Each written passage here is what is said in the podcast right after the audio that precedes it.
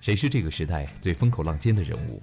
每天聆听爱问人物，爱问为你而问。Hello，大家好，爱问人物全球传播，爱问帮助创始人成长的创始人办公室，爱问传媒辅佐创始人全球定位传播，爱问资本帮助创始人的新经纪公司投融资管。欢迎大家的守候。今天我们来聊一聊爱问特稿：疫情之下我们看到的温暖与心酸。在这场与病毒对抗的战争中，巨大的不确定性让每个人都看到自己的渺小与无助。我们看到个体的无知，也看到血肉之躯背后的伟大灵魂。涓涓细流汇成湖海，每个人的命运息息相关，紧密相连。每个人的努力都成了战胜疫情的重要助力。为了记录普通人在疫情下的经历与所做的努力，爱问人物特此推出抗疫纪实特辑。以下第一人称片段来自采访对象口述。欢迎继续聆听《守候爱问人物》，爱问人物全球传播，志愿者彭辉的一封信。我是武汉市青山区的一名志愿者。入党已七年，在微博上看到了征集志愿者的消息，我把基本信息的表格填好后，很快走完了流程。两天后，我就开始了志愿工作。疫情之前，我在深圳上班，现在我回不去，就在家远程办公。平常没有志愿工作的时候，我会集中把自己的工作完成。我做的工作与医院那边接触较少，更多是辅助性的工作，分为四类。第一类搬运分发物资，其他省份给武汉捐的物资运输车过来以后，我们会把送来的酒精、蔬菜、水果等物资卸货，然后分发到各个社区。第二，在人流量比较大的菜市场、超市门口对人群进行测温。第三。紧急情况下需要去转接一下发热的病人。第四，偶尔会给医护人员或者患者送一日三餐，一般呢就是把东西送到门口，基本上接触不到他们，也和医护人员们说不上话。虽然最开始去做志愿工作，我没敢告诉爸妈，当然后来他们很快接受了。危险，但是必须要有人去做。我看到有很多外地的医疗队过来。外省的志愿者过来支援，我作为武汉本地人，我不去谁去？刚开始志愿者比较少，只有二三十人，事情特别多，每天非常忙碌，没有时间休息。现在志愿者的队伍越来越庞大了，会好一点。同时，志愿者组织部门会根据志愿服务的危险程度来发放防护用具。接触到一线的病毒较重的区域，会发放帽子、护目镜、口罩、手套、防护服等全套装备。如果不是病毒较严重的地方，一般戴帽子、护目镜、口罩就可以了。很幸运，目前在青山区工作的志愿者没有出现一例被感染的情况，因为我们平时就做志愿服务的时候，大家到了目的地后的第一件事情就是测量体温，进行消毒。做完志愿者服务后，还会测体温，进行全身消毒，防护做得比较好。做志愿工作的十多天，很多事情让我感到暖心。大家都会抢着活去干，都想着为彼此分担工作。平时去超市给顾客量体温，虽然也有人很不配合，态度烦躁，但有的居民们看到我们的口罩是普通的，还会从家里拿一些更好的，比如 N95 口罩，告诉我们你们是志愿者。要注意安全，保护好自己。有的时候，他们看我们工作比较累，还会给我们买饮用水。在每个人需要保持一米距离的环境下，这些点点滴滴的小事让人很感动。大家会有工作群，出去做志愿工作时，一般都是会就近的几个人一起去，然后回来的时候再一起回来。出行方面是需要自己组织的。目前整个区的志愿者本地人居多，大概有两百名志愿者，规模算大的，但人手依然不够。这段时间，武汉的很多人回家了，加上目前的交通管制，很多人即使想回来也不能。目前，武汉疫情防控的一个很大的困难就是人员不足和物资不足。很多企业的员工不是武汉本地人，年前回了老家，现在他们回不到自己原来的工作岗位，但是这些岗位又需要人去做事情。即使大家愿意返回岗位去工作，但是大环境也不允许，这是没有办法的事情。这次疫情突然爆发，打乱了所有人的节奏，整个社会来了一次急刹车。我们努力工作，拼命赚钱，生活节奏越来越快。很多人把钱当成幸福唯一的标准，但在这有钱都难买到东西的日子里，我们是不是该思考一下人生？人只有在两种东西面前才不会把钱当回事儿，第一是健康，第二是自由。而现在这两种挑战同时摆在我们面前，终于发现，免疫力才是一个人最大的竞争力，活着比什么都重要。我依然相信，二零二零年我们会越来越好，同时也希望通过这次事件之后，医疗体制能更加完善。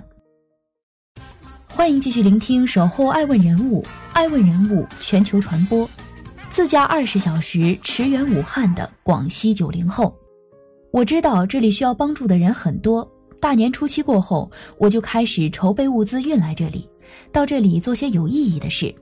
梁义锦说。他从小就喜欢帮助别人。武汉疫情爆发后，每天看到的新闻牵动着他的心。二月三号，在彭辉瞒着父母去做志愿者的时候，同一时间，梁义锦也瞒着家人，拿着上万元购买了五百公斤大米、鸡蛋、花生油和青菜等物资，将自己的小货车装满。次日一大早，他只身驾车前往武汉。路上还算顺利，一路上车很少，就是雨比较大。幸好一路有警察帮忙，才让我顺利捐出物资。向路边的执勤警察求助，对方热心的为他联系接收物资的地方，没多久就帮他找到位于武汉经济开发区市民服务中心的捐赠物资接收点。最终捐出物资后，梁义锦决定留在武汉当志愿者。他成了彭辉口中武汉少数的外地志愿者。欢迎继续聆听《守候爱问人物》，爱问人物全球传播。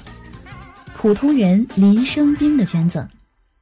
一月三十一号，杭州红十字会公布了疫情捐护物资清单，清单上第一个名字写着林生斌。他的名字似乎也已被遗忘。快回来！出大事儿了。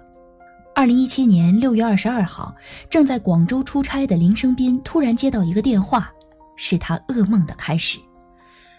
坐飞机赶回杭州时，他见到的是四具黑乎乎的尸体。我女儿眼睛都没闭上。大火是保姆莫某纵的。林生斌不曾亏待莫某。知道他对六千五的工资不满，很快给他涨到了七千五百元。后来莫某嫌工作累，林家就另请小时工替他打扫卫生。此外，林生斌夫妇听闻莫某在老家买房缺钱，曾分几次给了他十一点四万元。我们对他不错啊，他为什么要放火？林生斌很不解。警方调查后，林生斌才知道。原来莫焕晶沉迷赌博，欠下多起高利贷。为了还债，他偷邻家东西出去卖，高级手表、黄金手镯、白金项链。后来他在微博上倾诉对妻儿的想念：“老婆孩子，你们为什么离开我？求求你们，快回来！”可一些恶意接踵而来，有的网民留言骂他，拿老婆孩子卖惨博同情。从此，林生斌开始克制，哪怕再思念妻儿，他也不再倾诉。一月二十七号，普通人林生斌在微博上，对于自己帮不上防控疫情的忙，感到心中愧疚。一月二十八号，林生斌终于买到了口罩，第一时间捐了出去，五千个九万元。他在微博里只字未提，但不是所有人在灾难中都能像林生斌这样以德报怨。平静面对。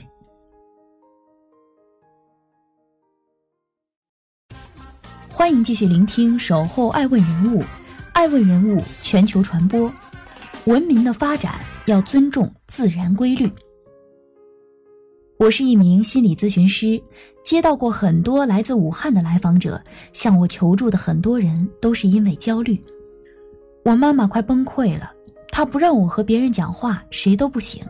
爸爸被医生确诊了新型肺炎，已经被隔离了。有个来访者向我这样倾诉，他特别担心五十多岁的父亲熬不过这个春天，但所幸他和母亲都没被感染，他没有到崩溃的边缘。因为他还知道求助，没有沉浸在妈妈的负面情绪里，他知道要找一个人去倾诉，去疏导自己面对困境的愤怒与无助。另一个让我印象深刻的例子，是一位替朋友咨询的来访者。我的父亲崩溃了，他五十多岁的老友患新冠肺炎去世了，跟他年龄相仿，老人家很焦虑，开始摔东西、摔手机，后来发展到自己撞墙。每天在家里闹得鸡飞狗跳，空间又很小。你可以试着联系医疗机构的精神科医生。我告诉焦虑的来访者，如果他父亲被收治到医院，会不会感染上病毒？我们现在面临大敌是冠状病毒，不是精神病。确切的说，他父亲这种状态属于应激障碍，医生不会去建议去住院，可能会给他开点药，或者让他吃点镇静剂。聊到这里。来访者终于长舒了一口气，这是社会重大事件带来的创伤后应激障碍，像战争时期日本人的飞机扔下炸弹，看着别人死了，部分人就会止不住的在脑子里想象自己被炸死的情景。目前的来访者中，四十岁以上的上有老下有小的中年人死亡焦虑会重一些，年轻人中还没有这种现象。疫情为什么让大家恐惧焦虑？不可控，车祸也会导致死亡。每天因车祸死亡的人多达两百，但大家不会因为这件事情焦虑的睡不着。大家会想，我开慢一点就不会发生车祸。但在疫情面前，大家都很脆弱。疫情之前，我因为常年住在乡下，所以从二零零四年就开始做网络心理咨询，所以这次的疫情对我的工作影响较小。但我的心态发生了变化。这次的疫情是人类可能必须要经历的事情，因为在文明发展的过程中必然会经受挫败。除了新冠疫情，非洲的蝗灾、澳洲的大火、英国的洪灾，二零二零年全球多地爆发天灾，我们要从中吸取经验教训，如何去和动物相处，如何与大自然相处。文明的发展要尊重自然规律。欢迎继续聆听《守候爱问人物》，爱问人物全球传播。我的一百二十分之一。我是山西省首例确诊新冠肺炎，已经出院了。在负压隔离病房，除了独立卫生间的门，通向缓冲间、通向走廊的门不允许我出去。唯一的窗户也贴满了窗户纸，只有光，没有景。从我转进这个密闭的病房开始，我的心情就一天比一天糟糕。我知道我现在拥有的医疗条件是湖北疫区的很多倍，但是自己在这个环境还是想要更好一点点，最起码有个窗户。除当天负责我的护士姐姐外，在隔离区的其他护士姐姐是不被允许进入我的隔离病房的，但是所有的护士姐姐都会用心照顾我。毕竟当时山西的确诊病例还没有现在这么多，隔离也就几个人，还有的是疑似。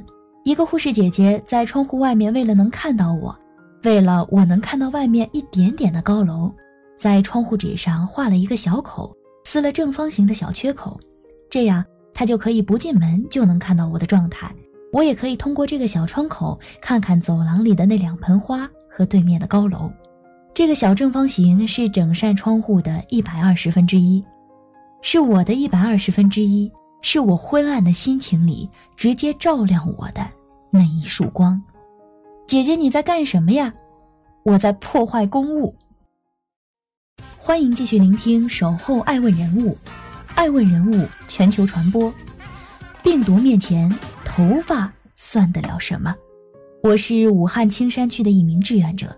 陕西医疗队入住在我们区的一个酒店，当时我有去做志愿工作，有一天我看到理发师在大堂剪发，护士姐姐们年前刚染过、烫过、精心护理过的长发，一缕缕扑簌簌的，像落叶一样掉在地上，直到剪成块寸头。男生们头发则是直接剃成光头。我看着觉得心疼，谁不爱美呢？但是。他们要戴帽子、戴口罩、留头发，只怕会染上病毒。欢迎继续聆听《守候爱问人物》，爱问人物全球传播。他们一个月都没好好吃饭了。二零零七年，我毕业于护理专业，目前从事养老机构方面的工作。养老机构有一个特殊性，本来它就是一个相对封闭的环境。十八号，我知道了新冠病毒的事情。二十号，区里开了个会，我就遵从指挥，把养老社区的门彻底封死，然后就没有人进出了。到现在，十四天隔离期已经过去，没有一个老人被感染，他们很安全。